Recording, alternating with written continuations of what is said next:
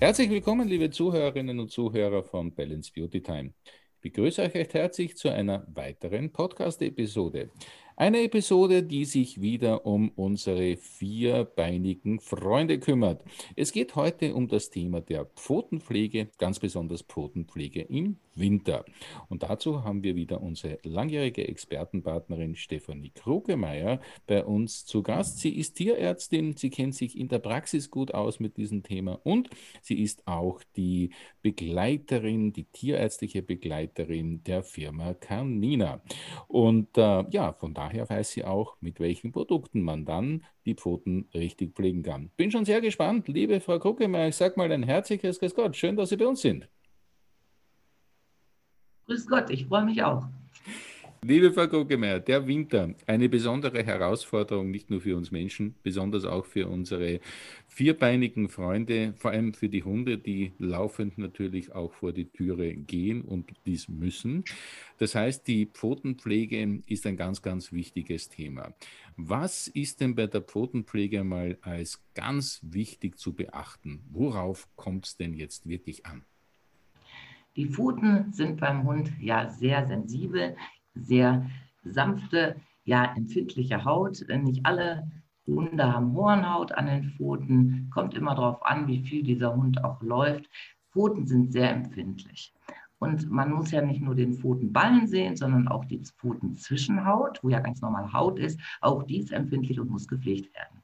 Und im Winter wissen wir ja, Eis und Schnee es ist, Eis ist natürlich hart, es kann manchmal scharf sein wie Glas, es kann in die Pfoten schneiden, in die Haut, in die Pfotenballen und hier muss gepflegt werden. Dazu kommt im Winter natürlich noch das Streusalz, das sollten wir nicht vergessen, das Salz, was dann ja ordentlich brennt in den Pfoten. Wir können die Hunde nun mal nicht über unsere Eingänge tragen, die müssen da auch nur mal durchlaufen. Wir versuchen es zu vermeiden, aber es geht nicht immer. Und da ist es wichtig, diese empfindliche Pfotenhaut sinnvoll zu pflegen.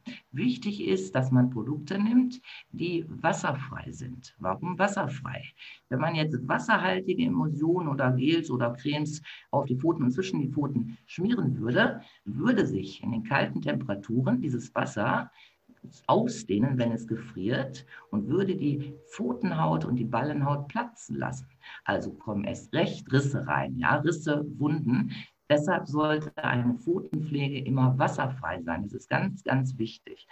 Äh, dazu kommen pflegende Stoffe natürlich, wie Fette, Harze, Bienenwachs ist sehr, sehr schön, Aprikosenkernöl, Shea-Butter, also alles Dinge, die die Pfotenhaut und auch die Hautzwischenhaut pflegen, ne? ölen sozusagen, damit eben das Salz nicht mehr angreifen kann und auch eben, dass dieses gefrorene, diese harten Pfützen, die auch immer mal Ecken haben und Kanten, die wie Glas schneiden können.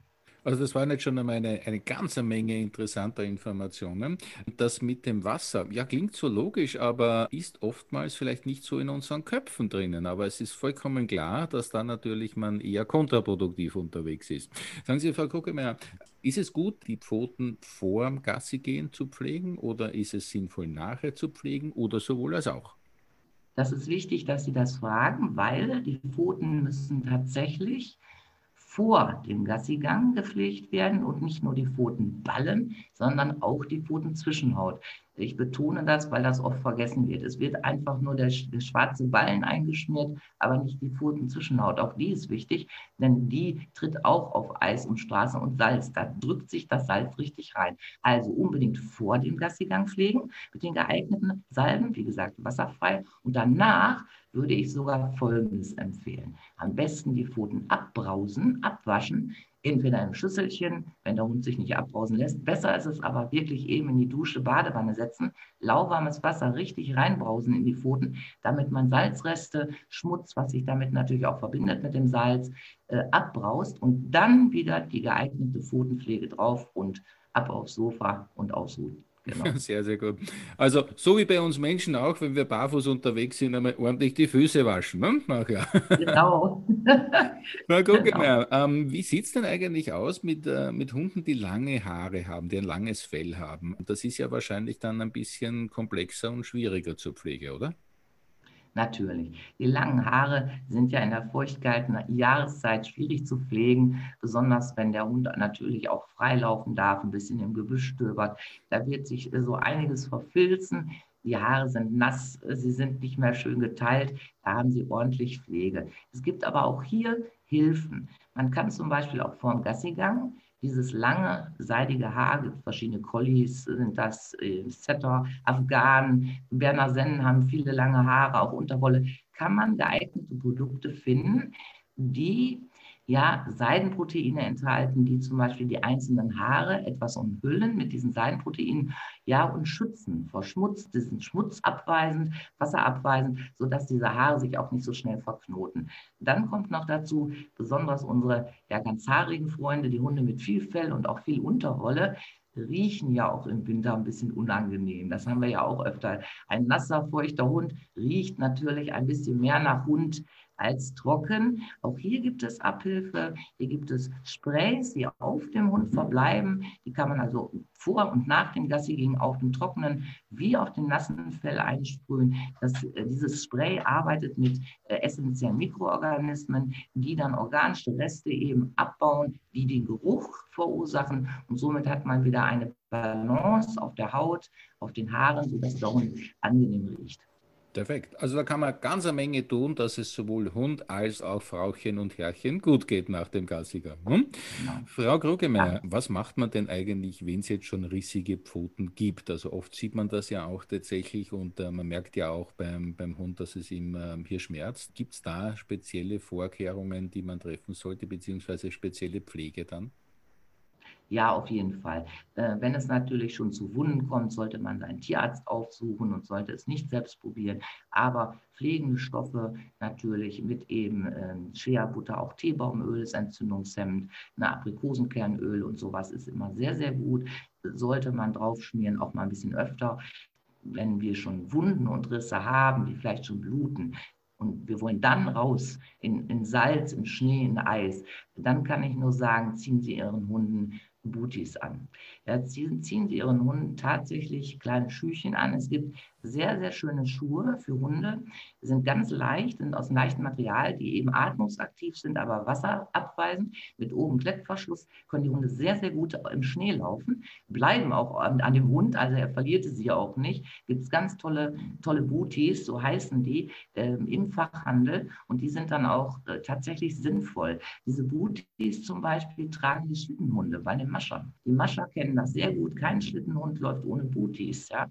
Okay. Das wissen viele nicht und die sind toll. Ne? Also es gibt ja auch Hunde, die haben besonders empfindliche Pfoten. Ne? Vielleicht auch so ein kleiner Malteser, Havaneser, der nicht so viel rauskommt. Die haben sehr weiche Pfoten oder auch junge Hunde, wissen auch viele nicht. Die Ballenhaut entwickelt sich ja erst. Die Ballenhaut wird erst mit dem Alter des Hundes immer stärker und auch immer verhornter. Wenn man junge Hunde hat, die auch nicht viel raus waren, vielleicht beim Züchter, dann bekommt man dann Welpen mit einer sehr rosigen Ballenhaut, die ist sehr weich und dann würde ich sagen, wenn man dann in Eis und Schnee rausgeht, vielleicht doch gleich Booties an. Hinterher kann man ja immer noch ein bisschen cremen und pflegen. Von innen kann man aber auch was machen, das wissen viele auch nicht. Man kann auch von innen Ballenhaut stärken, und zwar mit Biotin. Biotin ist ein Vitamin, das hieß früher Vitamin H von Haare, Keratin. Das ist ein Coenzym in der Keratinsynthese. Also keine Zauberei, brauchen wir, um eben auch Pfotenballen aufzubauen. Also ich persönlich in der Praxis, äh, wenn ich sehe, ein Hund hat sehr schlechte Pfotenhaut, Pfotenballen, immer, immer wieder rissig, machen wir nicht nur eine Pflege von außen, sondern tatsächlich auch Biotin von innen. Also das ist sehr, sehr spannend. Das kennt man ja aus der Beauty-Branche, sage ich jetzt mal. Ähm, ja. Da gibt es ja diese Thematik auch schon seit längerem. Dass es das jetzt für unsere vierbeinigen Freunde auch gibt, das ist jetzt eine sehr interessante Information. Toll. Und vor allem natürlich auch äh, beim jungen Hund verstehe ich das schon. Das heißt, da muss man wirklich doppelt aufpassen, gerade wenn es der erste Winter ist auch und wenn er natürlich auch noch neugierig ist, nicht und, und seinen Spieltrieb noch äh, vieles entdecken möchte und so weiter. Also da muss man ein doppeltes wachsames Auge auf äh, den Hund haben. Ne?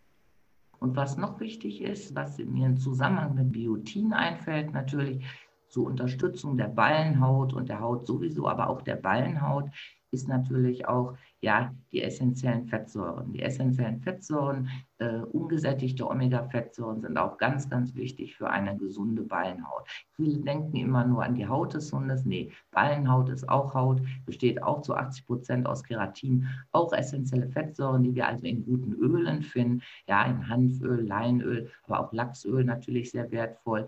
Auch damit können wir die Ballenhaut der Hunde von innen häufig in Kombination mit Biotin, dann wird es noch am besten unterstützen.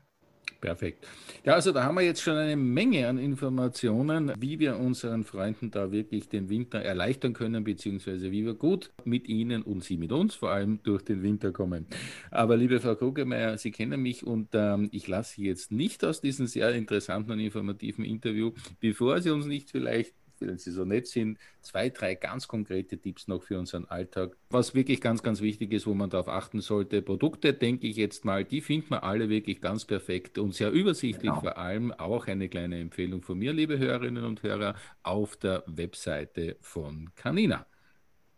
Genau. Also was ich immer nur sagen kann, denkt dran, dass die feuchtkalte Jahreszeit auch für den Hund ein stark ja eine belastende Situation ist für das Immunsystem. Das kann ich nur sagen. Denkt dran, dass vorbelastete Hunde ein, ein Jäckchen anbekommen. Das ist nicht albern. Wenn Rückenprobleme sind bei den Hunden, ein, eine Jacke anziehen. Es ist tatsächlich wichtig für einen vorerkrankten Hund, dass er einen warmen Rücken hat oder einen blasenkranken Hund, dass man ihm eben ein Pulloverchen anzieht. Das ist alles in Ordnung. Und Immunsystem stärken. Das ist das A und O in dieser Zeit so wie bei uns auch. Wir haben in der Praxis wieder so viele Halsentzündungen, Hustenhunde. Das ist jetzt wieder genau die Zeit, November. Da geht es wieder los. Es ist hoch ansteckend. Ich kann nur sagen, stärkt das Immunsystem von innen. Mit allen möglichen Nahrungsergänzungen ist das möglich. Sonst müsst ihr euch eben bei eurem Tierarzt oder Ernährungsberater erkundigen. Es gibt so viele Möglichkeiten, das Immunsystem zu stärken, die Abwehrkraft. Das ist das A und O, damit man gesund mit seinem Hund durch den Winter kommt. Wunderbar. Auch das ein sehr logischer, aber immer wieder äh, wichtiger Tipp. Danke vielmals dafür. Ja, ja, liebe Frau Kuckemeyer, wir haben jetzt viel gelernt, zusammengefasst. Ähm, man muss ein bisschen schauen auf seinen Hund, vorher pflegen, nachher pflegen und natürlich ähm, nichts verwenden für die Pflege, wo Wasser drinnen ist. Das war, glaube ich, ein, ein sehr, sehr wichtiger Tipp auch. Und ja. ähm, dass es hier äh, bei jungen Hunden auch natürlich noch ein bisschen ähm, sozusagen mehr sensible Pfotenhaut gibt als bei den Erwachsenen, ist, glaube ich, ganz ja. Wichtig zu wissen, dass man das immer wieder im Kopf hat und natürlich das Immunsystem stärken. Das ist ja momentan hoffentlich auch schon in unser aller Köpfe eingedrungen, liebe Hörerinnen und Hörer. Und liebe Frau Krugemeier, ich möchte mich an dieser Stelle ganz herzlich für die wichtigen Tipps und ähm, ja, für die praxisnahen Tipps ganz herzlich bedanken und ähm, sage danke für dieses interessante Interview. Ich danke Ihnen.